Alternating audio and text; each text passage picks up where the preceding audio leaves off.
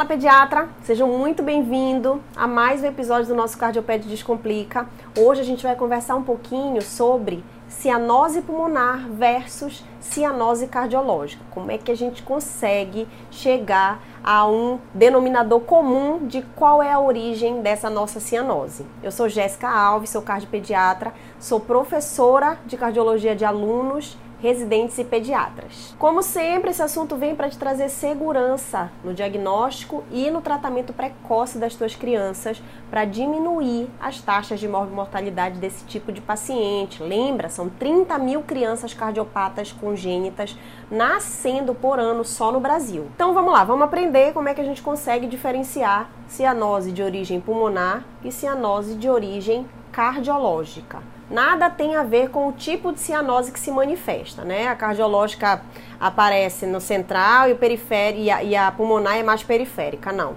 É a mesma cianose, é a mesma hipoxemia, mas cada uma tem os seus sinais de diferenciação se tem origem no pulmão ou se tem origem no coração do nosso paciente. Vocês já sabem que existem dois tipos de cianose. Aqui a gente está falando de exame físico, né? E eu parto do pressuposto de que você já sabe que para ir para o exame físico, você já passou pela anamnese. Claro que a sua anamnese também vai contribuir para conseguir diferenciar ali a origem dessa cianose, certo? Só relembrar o que a gente é, conversou lá no nosso primeiro episódio desse programa. A cianose ela é um sintoma comum a doenças que abrangem essas duas, esses dois grandes grupos de órgãos e sistemas, né? Que é o sistema cardiovascular e o sistema pulmonar. E a maioria das vezes esse, esse, esse sintoma, ele traz essa dúvida, né, para o pediatra. O pediatra que está ali na porta de urgência, que está no pronto-socorro, ele fica sempre em dúvida, até porque as, as patologias pulmonares, elas costumam ser mais prevalentes, né? Quando a gente fala de pneumonia, quando a gente fala de asma, é, elas são mais prevalentes que, a, que as cardiológicas, mas a conduta é completamente diferente. Então é muito importante que você saiba diferenciar uma origem da outra. E quando eu falo de origem, eu falo de formação de hipoxemia. Onde é que está é, é, a origem da redução desse oxigênio na periferia do nosso paciente. Porque o pulmonar, você sabe que normalmente acontece ali na, na, na relação ventilação-perfusão, né? Quando você tem uma baixa de ventilação, uma, um prejuízo na ventilação, e isso vai trazer é, uma troca gasosa inadequada e liberação de um sangue menos oxigenado na periferia. Quando nós estamos falando de origem cardiológica, existem dois mecanismos. O primeiro mecanismo é mistura de sangue.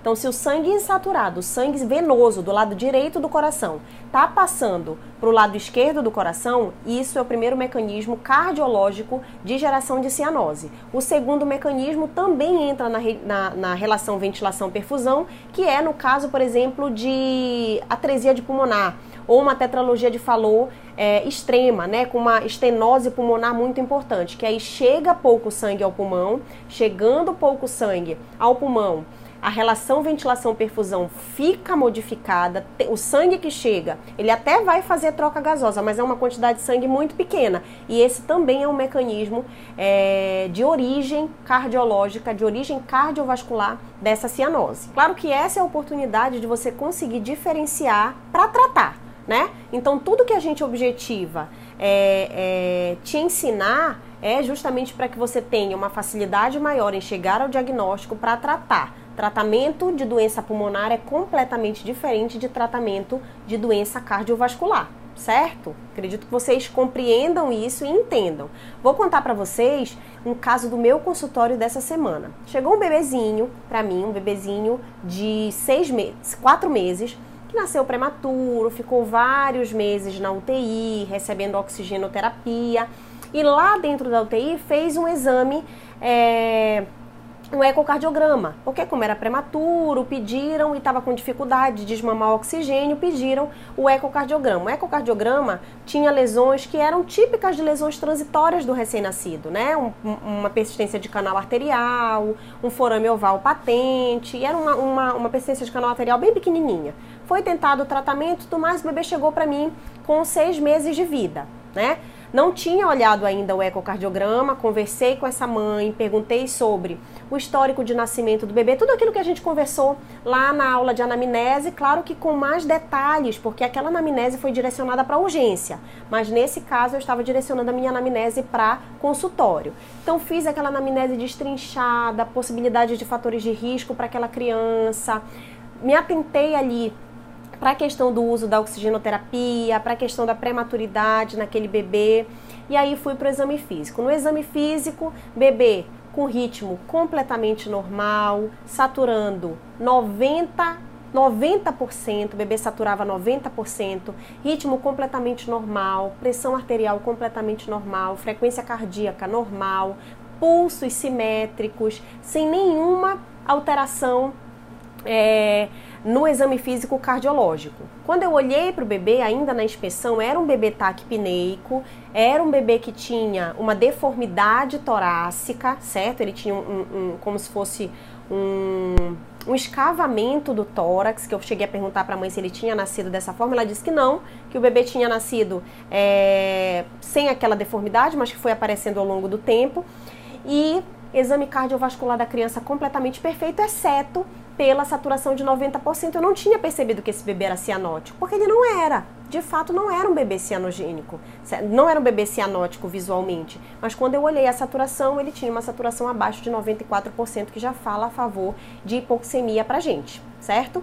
E um bebê taquipneico. Então, as únicas alterações que eu encontrei, taquipneia e é, uma saturação de oxigênio mais reduzida. Era um bebê que tinha fatores de risco evidentes para pneumopatia e sem nenhum fator de risco para cardiopatia. Podia ser uma cardiopatia? Podia. Olhei o raio-x, área cardíaca normal, fluxo pulmonar completamente normal. Ah, Jéssica, podia ser uma cardiopatia de hipofluxo? Podia, mas ele não tinha hipofluxo na, na, no meu raio-x. Então foi o único exame que eu olhei no momento da, da admissão, da, da, da, consulta daquele meu paciente. Olhei e mesmo não tendo um ecocardiograma naquele momento, até, até então, eu já tinha levantado a suspeita de que aquele meu paciente muito provavelmente tinha doença pulmonar e não doença cardiovascular. Estou na urgência e recebi esse meu paciente, um paciente que chega nessa, dessa forma, só que de maneira instável. Qual é a minha possibilidade diagnóstica além do raio-x se eu não tenho ecocardiograma? Claro que depois eu olhei o ecocardiograma e o eco dele tinha só foramioval patente. Então, é, é, solicitei um novo ecocardiograma, vai repetir mais encaminhamento para pneumopediatra, que provavelmente a médica dele vai ser a pneumopediatra.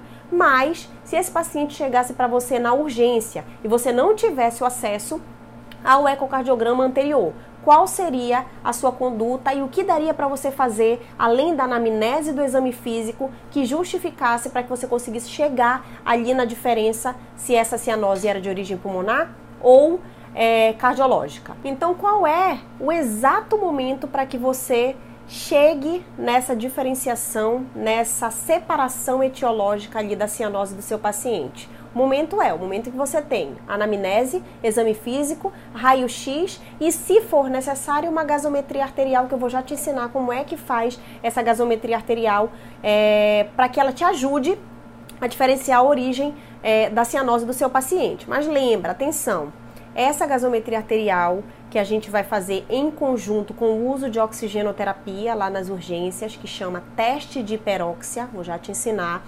Ela não pode ser feita em pacientes que você está suspeitando de cardiopatia congênita dependente de canal. Então, recém-nascidos, é, bebês ali até dois, três meses de vida que ainda podem estar dependendo do canal arterial para sobreviver, não faça. Lembrem, um dos estímulos para fechamento de canal arterial é oxigênio, é, é hiperóxia, tá? Então toda hiperóxia, baixa de prostaglandina, aumento de bradicinina são estímulos para fechar o canal arterial de um recém-nascido. Essa não é a população que nós estamos conversando aqui para esse tipo de diferenciação, tá? Essa população é outro assunto, é outro tema, é outra coisa completamente diferente. É outro mundo, a neonatologia é outro mundo de fato. Então, para essas crianças, você não vai fazer teste de peróxia, tá? Qual é o benefício de você conseguir, com o raio-x, exame físico, é, anamnese e teste de peróxia, chegar no diagnóstico se esse seu paciente tem ou não cardiopatia congênita ou pneumopatia. O tratamento. Tratamento de cardiopatia é completamente diferente do tratamento da pneumopatia. Pneumopatias melhoram com oxigênio no geral, cardiopatias, é, se forem de hiperfluxo pulmonar, pioram o seu quadro clínico, né? Então você precisa medir o uso de oxigênio. Oxigênio é medicamento. Oxigênio não é para ser jogado ao léu, você usar quando você acha que precisa usar. Oxigênio tem indicação precisa, certo? Então pega a caneta e o papel e anota aí que eu vou te ensinar como é que a gente consegue fazer essa separação, essa divisão etiológica da origem da cianose. Para começo de conversa, o jeito errado de fazer isso é pular etapa é ir direto para o exame físico, é não respeitar a anamnese do seu paciente, é não fazer as perguntas dos sintomas cardinais. Lembra que a gente já conversou sobre sintomas cardinais na anamnese? É, é não respeitar o histórico de antecedente mórbido pessoal do seu paciente, que fala a favor ali das pneumopatias ou das cardiopatias é não respeitar o quadro clínico como um todo, então não pule etapas. Faça primeiro a anamnese, faça depois o exame físico, depois o raio-x e somente então você vai pensar em fazer o teste de peróxia. Todos esses passos, claro, você vai estar buscando sinais de pneumopatia ou sinais de cardiopatia. Né? Então você vai direcionar sua anamnese seu exame físico buscando sinais desses grupos, dessas doenças, desse adoecimento desses dois grandes subgrupos. Quando nós vamos para o teste de peróxia, o que, que a gente faz? Coleta uma gasometria do seu paciente em ar ambiente, expõe o seu paciente por 10 minutos a uma FiO2 de 100% e coleta uma nova gasometria. Se essa segunda gasometria tiver uma PaO2 menor que 150, você provavelmente está diante de uma cardiopatia cianogênica. Se essa gasometria, depois de 10 minutos de FiO2 a 100%, tiver uma PaO2 acima de 150, você provavelmente está diante de uma pneumopatia, que foi o que a gente conversou, que as pneumopatias respondem, têm uma responsividade maior ao oxigênio, inclusive em algumas situações é até, faz, faz até parte do tratamento e as cardiopatias cianogênicas não têm essa resposta. Você faz oxigenoterapia no paciente até a saturação alvo, pacientes cianóticos de origem cardíaca, mas esse não vai ser o tratamento e não vai resolver e nem, é, na maioria das vezes, ajudar tanto o seu paciente cardiopata. Você sabe que o meu foco é te ensinar sobre a cardiopatia, mas eu não posso deixar de lado as, as doenças pulmonares, porque são as doenças, são doenças muito prevalentes na tua urgência, né? As tuas, as tuas pneumonias, as tuas asmas, os teus bebês é, é, chiadores, né? Então é muito importante que você consiga fazer essa diferença. É um tema vasto, é um tema cheio de detalhes que a gente não consegue conversar em um único vídeo, por isso que a gente vai continuar conversando todas as semanas é, sobre um assunto novo.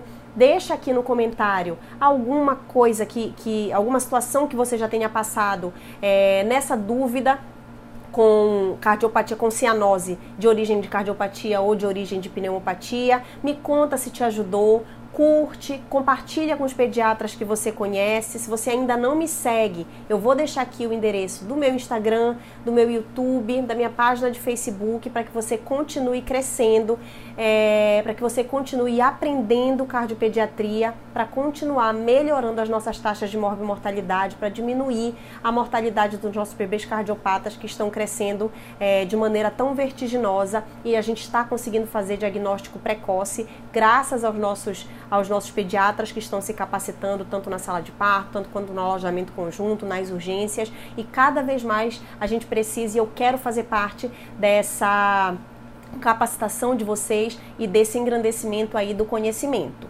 certo? A gente se encontra semana que vem. Um beijo.